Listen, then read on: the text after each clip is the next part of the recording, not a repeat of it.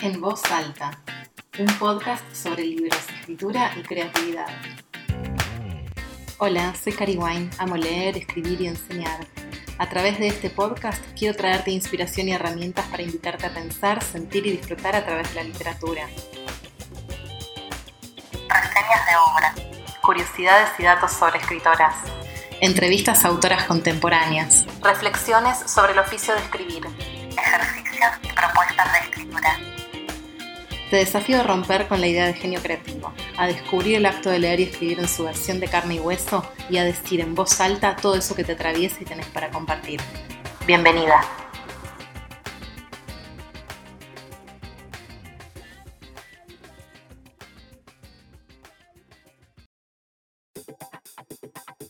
Episodio 8. ¿De dónde viene la creatividad? Bienvenido a un nuevo episodio de En Voz Alta. En el episodio de hoy vamos a abrir un poco más el tema del episodio anterior. Por si no te acordabas, hablamos sobre la posibilidad de aprender a escribir o qué se necesita para aprender a escribir. Así que hoy vamos a hablar sobre de dónde viene la creatividad y sobre el sutil equilibrio entre inspiración y técnica.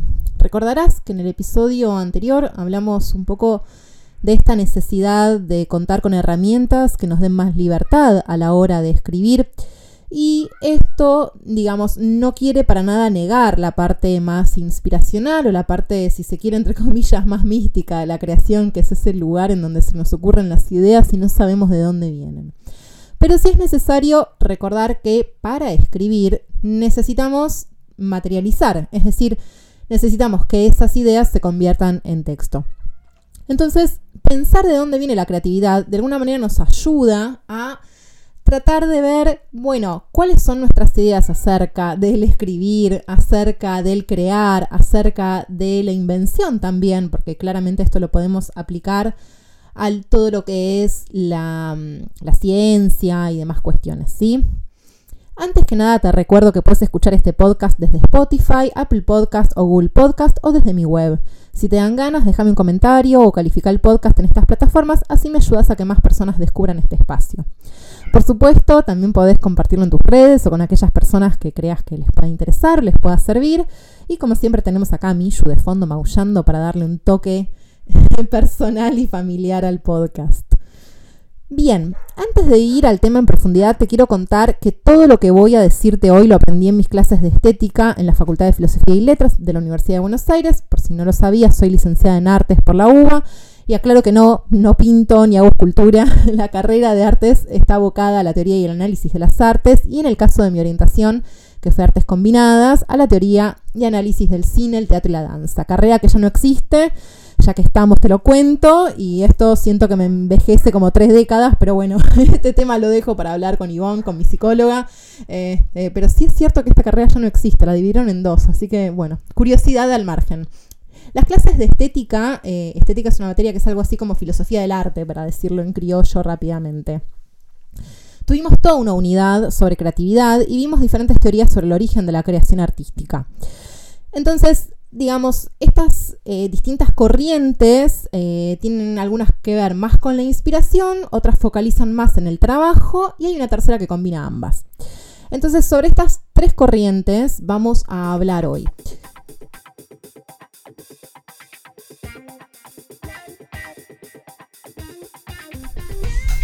La primera corriente es la inspiración, ¿sí? Tiene que ver con el origen divino, ¿sí? con considerar que la creación, la creatividad viene de un lugar eh, que no nos pertenece a los seres humanos. ¿sí? Esto es típico de la Grecia antigua, musas inspiradoras que vienen a besar a los artistas y les dejan eh, estos, eh, o les dictan al oído, ¿sí? como una voz de, otro, de otro mundo que viene justamente a traer esta creación. Y bueno, y ahí el artista es una suerte de puentes y una suerte de medium entre este mundo, eh, digamos, divino, ¿sí? de los dioses y el mundo en el que vivimos, el mundo material. Yo creo que esto, por más que es realmente muy lejano en el tiempo cuando se creía esto, todavía está muy, muy, muy instalado en nuestro en nuestra cultura, ¿sí? en nuestro modo de ver el arte. Yo creo que también parte de esto tiene que ver con el Renacimiento y que bueno, se volvieron a tomar estas cuestiones. Pero lo cierto es que hoy día hay mucho eh, de, bueno, me conecto con lo divino y así voy a tener ideas y listo. Bueno, yo creo que acá tenemos que tener una primera cuestión en cuenta, que es que sí, hay algo que nos es, eh, ¿cómo decirlo?, inexplicable o inalcanzable como seres humanos o incomprensible a veces, si bien las neurociencias empiezan a, a trabajar sobre las conexiones cerebrales que hacemos cuando estamos creando, etcétera, etcétera, o cuando estamos imaginando en el trabajo del sueño. Digamos, hay ahí un, recorrido científico que intenta de alguna manera demostrar cómo esas conexiones dan lugar a nuevas ideas y demás. Lo cierto es que siempre hay algo que se nos vuelve misterioso y a mí me parece que está bueno que así sea y me parece que está bueno también tener esta actitud, eh, si se quiere, de misterio eh, a la hora de crear, si se quiere, de... Eh, requiere cierta humildad también aceptar que algunas cosas me van a venir desde una actitud más bien pasiva y no tan, no tan, ¿cómo decirlo?, controladora, ¿no? O sea, esta cuestión de que hay cosas que yo no las puedo controlar en el proceso creativo. Esto me parece muy interesante de, esta... Eh, de esta primera corriente, ¿no? Donde se tiene a la inspiración como, como motor de la creación. Me parece que ahí hay algo eh, que es muy útil a la hora de crear, que es decir, bueno, suelto el control y me entrego al proceso y que en el proceso las cosas se vayan dando y me, las ideas me vayan apareciendo. Eso está bueno. Yo creo que sí hay acá quizás una red flag, para llamarlo así en, conceptos que se utilizan actualmente. Eh, es válido, pero no sé si es suficiente. O sea, lo que quiero decir es que la inspiración es válida. Hay algo que ahí que no podemos explicar, que resulta misterioso al ser humano en relación a cómo nos inspiramos, a cómo se nos ocurren las cosas que se nos ocurren.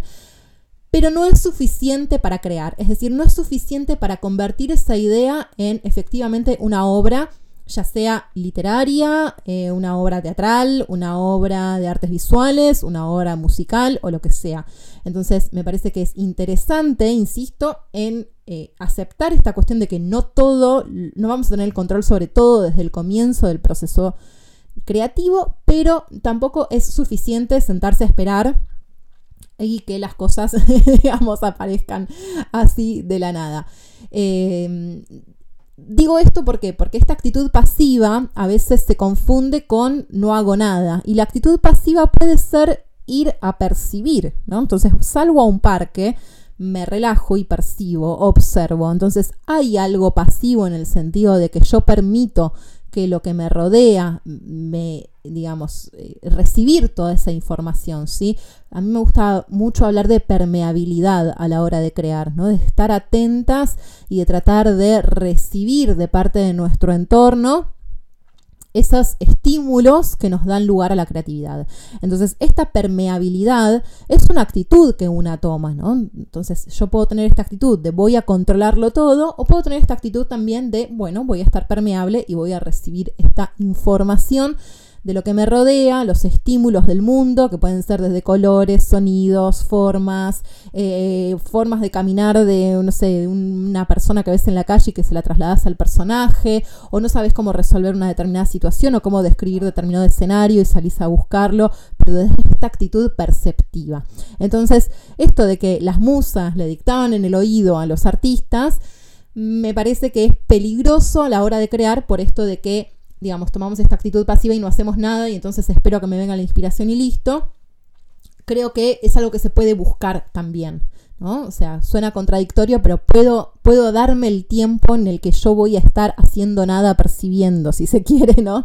Eh, me parece que acá es una, una forma diferente de ver esta cuestión de la inspiración o de esta estas musas, ¿no? En lugar de decir, bueno, voy a, que esta frase, ¿no? Que si vienen las musas te encuentren trabajando, bueno, la vamos a llevar al siguiente punto, que justamente esta segunda corriente tiene que ver con el trabajo.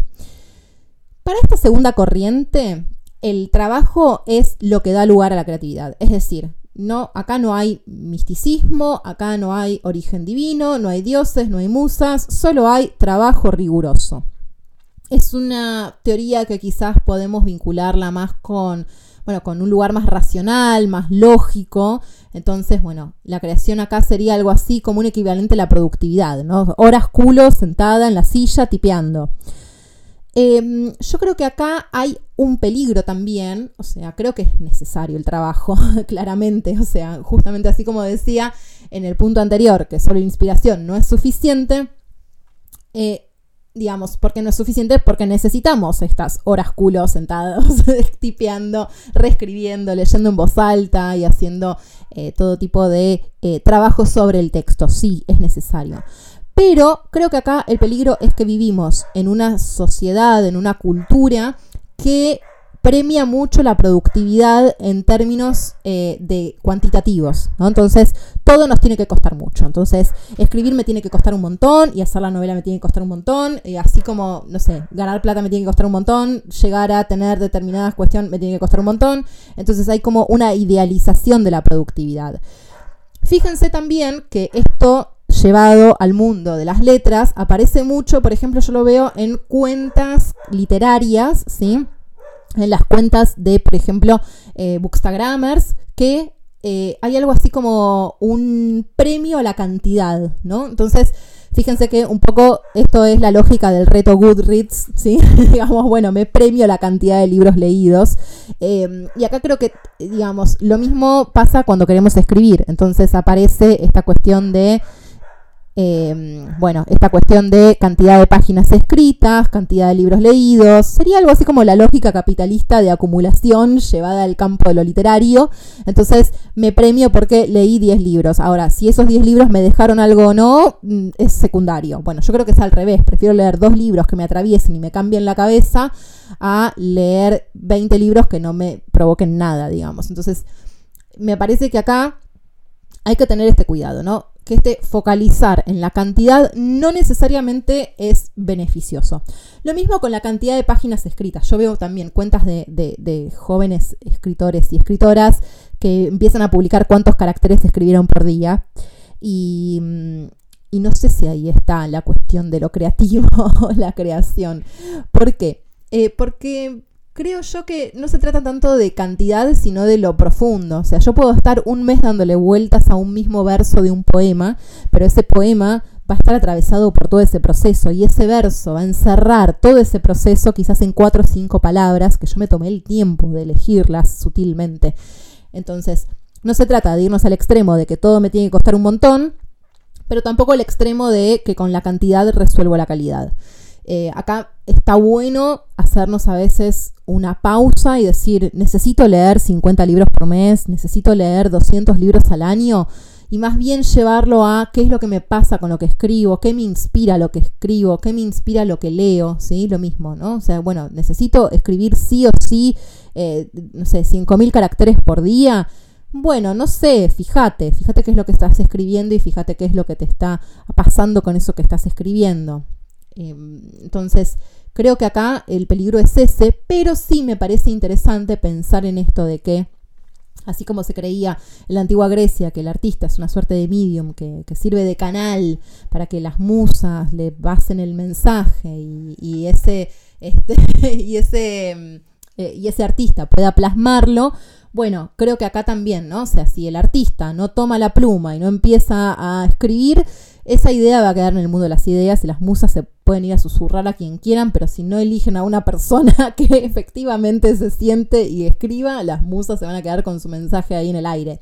Entonces me parece interesante esta combinación y por eso también me parece tan interesante esta tercera corriente de la que te voy a hablar, que tiene una suerte de combinación de los dos aspectos habla así de forma formante, es decir, una forma, esa es la teoría de la formatividad. La teoría de la formatividad justamente habla de que la creación se da en el hacer. Me parece sumamente interesante porque creo yo que de alguna manera combina las dos, porque necesito el trabajo y la inspiración aparece trabajando, ¿sí? Pero no trabajando fríamente, calculando cantidades y objetivos a nivel, a nivel capitalista, ¿no? Esto de, bueno, voy a publicar tantas cosas por año, voy a escribir tantas cosas por año, eh, o tantos caracteres por día, sino más bien que estas ideas y estas historias se van creando a medida que las escribimos. Y esto es algo que dicen muchísimos escritores y escritoras. Hablan de que justamente la inspiración les aparece mientras hacen. Es decir, mientras hacen es que se presenta la creatividad. Entonces, esto nos demuestra de alguna manera que con la inspiración sola no alcanza, que con las técnicas, herramientas o horas de trabajo tampoco alcanza eh, sino que necesitamos encontrar ese equilibrio entre uno y otro aspecto. Entonces, chequear la balanza, no obsesionarse con uno, pero tampoco con el equilibrio. Va a haber momentos en los cuales nos vamos a poner más metódicas, más lógicas, quizás más racionales con respecto a lo que estamos escribiendo. Y va a haber otros momentos en los cuales seguramente lo que vamos a hacer es, bueno, estar en esta actitud perceptiva, en esta actitud permeable de, o de ir a buscar información, o la permeabilidad no necesariamente es pasiva en términos de no hacer nada, sino que tiene que ver con una cuestión de permitirse recibir, ¿sí? recibir esos estímulos que vienen de los libros que estoy leyendo, que vienen de las cosas que observo, etc. Entonces, me parece que acá quizás eh, la red flag, digamos, la alerta sería chequear la balanza, pero chequear también la obsesividad. Entonces, va a haber momentos en los cuales vamos a estar escribiendo y la inspiración va a venir sola y vamos a estar ahí escribiendo y va a haber momentos en los que estamos escribiendo y no vamos a saber qué hacer. Bueno, aceptarlo, me parece que eso está bueno. Pero sobre todo lo que me parece interesante de esta teoría es que justamente balancea este lugar más del trabajo y lo lleva a un plano en el cual no se vuelve industrial la producción. Esto es algo que a mí me gusta mucho decir, lo dije también la vez pasada en el episodio anterior, esta cuestión de la creación artística es una artesanía, no es un objeto industrial. O sea, yo puedo ponerme a escribir en formato industrial, tomar un modelo de, de historia, ¿sí? tomar, por ejemplo, no sé, un tipo de género, un policial, determinadas características, determinados tipos de personajes y lo hago cual plantilla que repito, repito y repito tipo reproductibilidad llevada al mundo de las historias.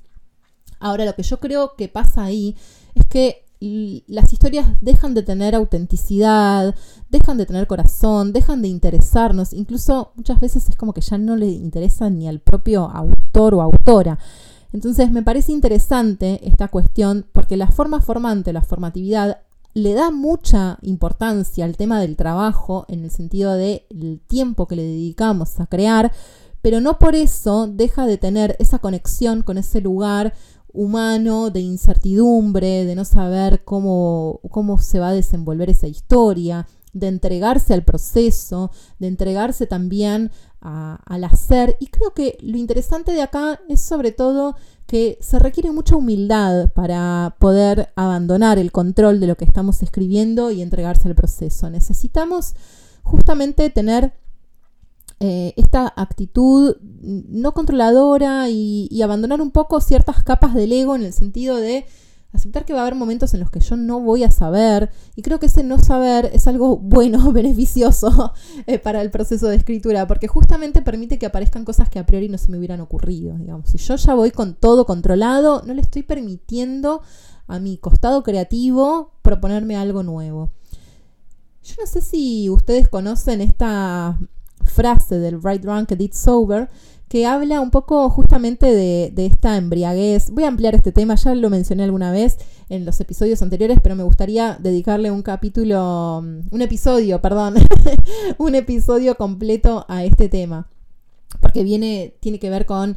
Eh, bueno, a mí me gusta relacionarlo con lo apolíneo y lo dionisíaco, que es un estudio de Nietzsche, que es muy interesante para, para pensar en términos de eh, culturales, ¿sí? Cómo, cómo, le damos quizás a veces importancia a un lugar o al otro, o a la armonía y a la desmesura.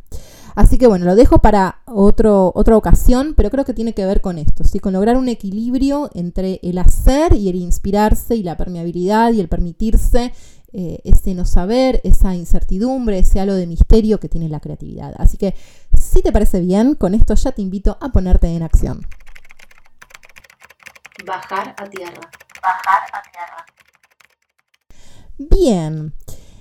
En este ejercicio te voy a proponer algo. En estos días estuve comentando en algunos vivos que, hice en redes sociales el tema de que hay una visión de las neurociencias que dice que hay una explicación científica, si se quiere, de eh, por qué las ideas se nos ocurren cuando menos, eh, en los momentos menos adecuados para plasmarlas.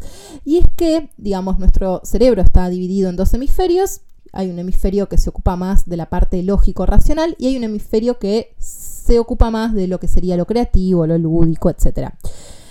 Entonces, ¿Qué es lo que pasa cuando estamos haciendo una actividad automática? Por ejemplo, manejar, darte una ducha, salir a caminar, hacer algún deporte. Bueno, resulta que el costado lógico-racional está ocupado mandándole señales al cuerpo de aquello que tiene que hacer.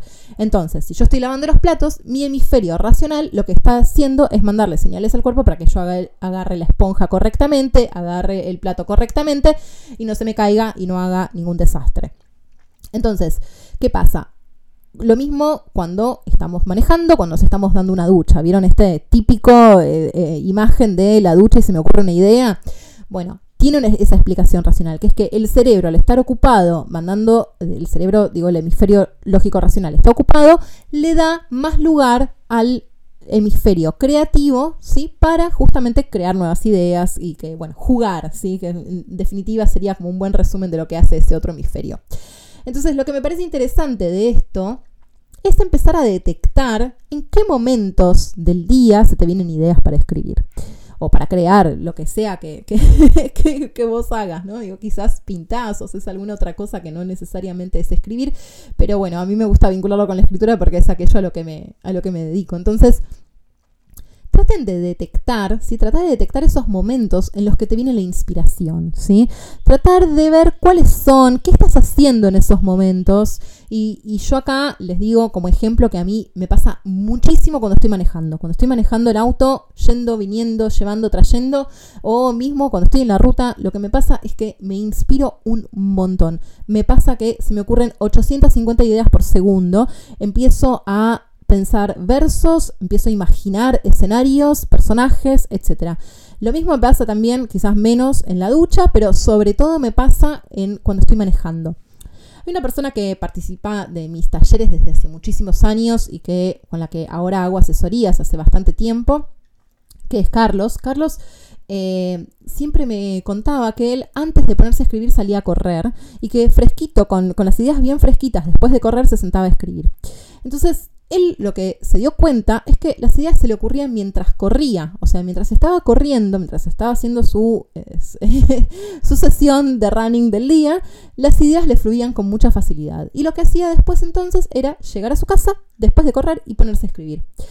Entonces, esto es algo muy interesante porque justamente lo que hace es combinar ese momento en el cual eh, se me ocurren ideas y llevarlo directamente a la acción. Entonces, por eso yo te propongo que trates de detectar esos momentos del día en los cuales te viene la inspiración, aparece ahí las ideas, tratas de detectar qué estás haciendo y cómo podés hacer, cómo podés crear una estrategia concreta para escribirlas. Puede ser, por ejemplo, a mí se me ocurren manejando, me mando audios de WhatsApp, que sé que no voy a tener que estar, digamos, tipeando mientras manejo, por favor no lo hagan, es un peligro. Entonces, esto me permite a mí justamente tratar de em, bueno, de esto, de, plasmar esas ideas sin, sin, que sea un peligro o sin que me pase que después me pongo a hacer otra cosa y me olvido, ¿no? Porque yo podría manejar y después podría, digamos, eh, estaciono el auto, anoto en un cuadernito y listo, o simplemente me puedo bajar del auto y seguir con mi día y las ideas que se me ocurrieron mientras manejaba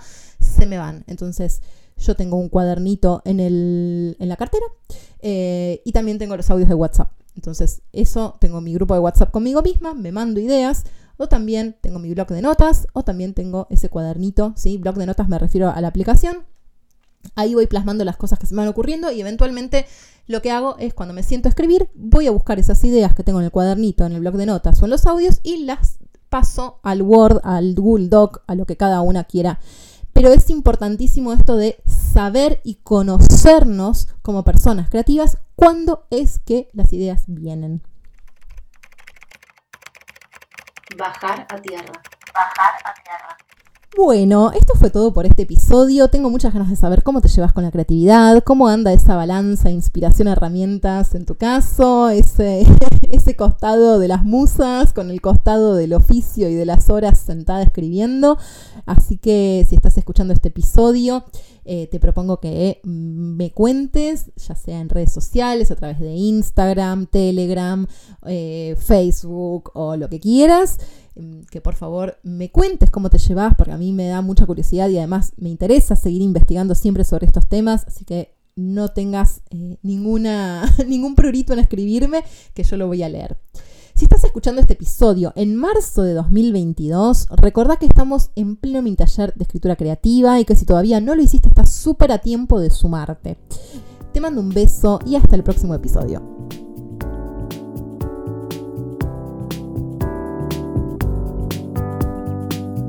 En voz alta, un podcast sobre libros, escritura y creatividad.